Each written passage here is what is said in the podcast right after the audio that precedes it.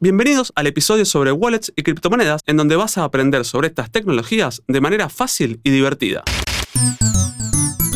Mucho mes, poco sueldo. Séptima temporada. ¿Qué es una wallet o monedero digital? ¿Y cuáles usaste o estás usando hoy? ¿Con cuál podríamos empezar? Le preguntamos a Alejandro Escacera, CEO de Aper Academy, y esto nos respondió.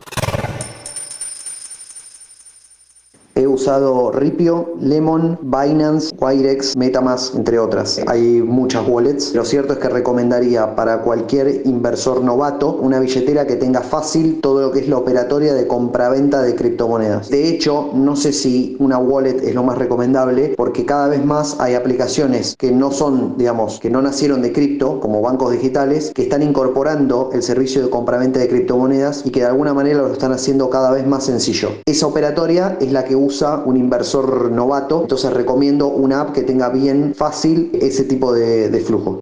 Gracias Ale por sumarte. Una wallet es como tener una caja fuerte virtual en la que podés guardar tus contraseñas para acceder a tus criptomonedas. Las wallets resguardan el acceso a las claves privadas que te permiten enviar y recibir criptomonedas a otras personas al conectarlas a un exchange. ¿Cómo funciona una transacción de criptomonedas? Son tres simples pasos abrir tu wallet, ingresar la dirección de la wallet de la persona a la que querés enviarle las criptomonedas, confirmar la transacción con tu clave privada y las criptomonedas quedan registradas a nombre de la otra persona en cuestión de minutos, dejando anotada la transacción en la blockchain, el gran libro contable de las criptomonedas. Todas las transacciones se registran en esta base de datos pública llamada blockchain, lo que garantiza la seguridad, propiedad y transparencia de las operaciones. Le preguntamos a Ezio Rojas, referente en América Latina de Polkadot, sobre las wallets que usa en su vida cotidiana y cuáles se anima a recomendar para usuarios que están comenzando en el mundo de las criptomonedas.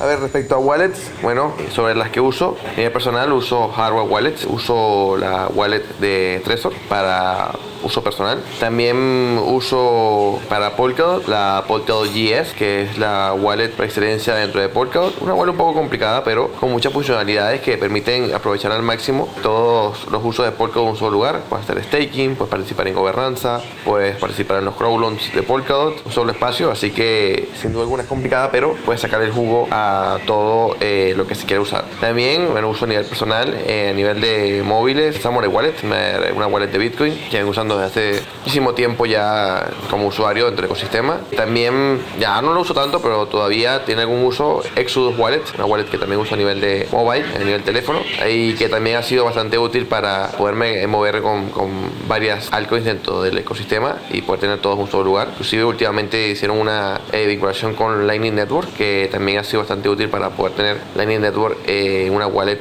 con el alcance de Exodus. Y respecto a la wallet que recomiendo a alguien que empiece eh, a sumarse a este mundo, pero yo que por ejemplo Exodus Wallet justamente es una de las wallets que podría más recomendar porque es una wallet de fácil entendimiento, una wallet que puede usar cualquiera, tiene una UX bastante buena, buena apariencia, fácil de utilidad, así que mm, la podría recomendar. También está por ahí Trust Wallet, eh, una wallet de, que también está vinculada bastante con la BNB Chain, que podría ser también recomendada sobre todo para aquellos que quieran tener en un solo lugar acceso a DeFi, NFT, inclusive también hasta herramientas de staking. Por ahí, bueno, pueden tener una más facilidad de uso con Trust Wallet.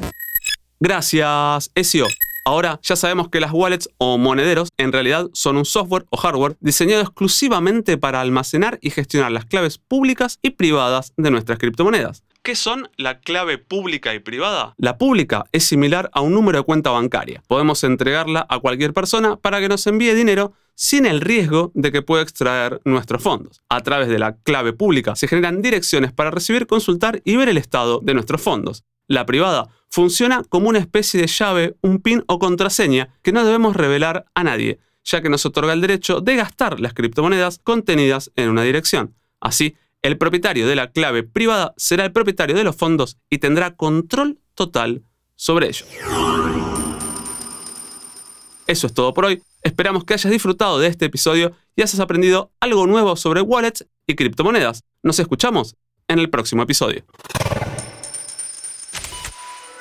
Encontrarnos en Spotify, Amazon Music, Apple Podcast y en www.interesgeneral.com.ar. Interés General Podcast desde el 2020, el único podcast que te acompaña todos los días en tu rutina diaria.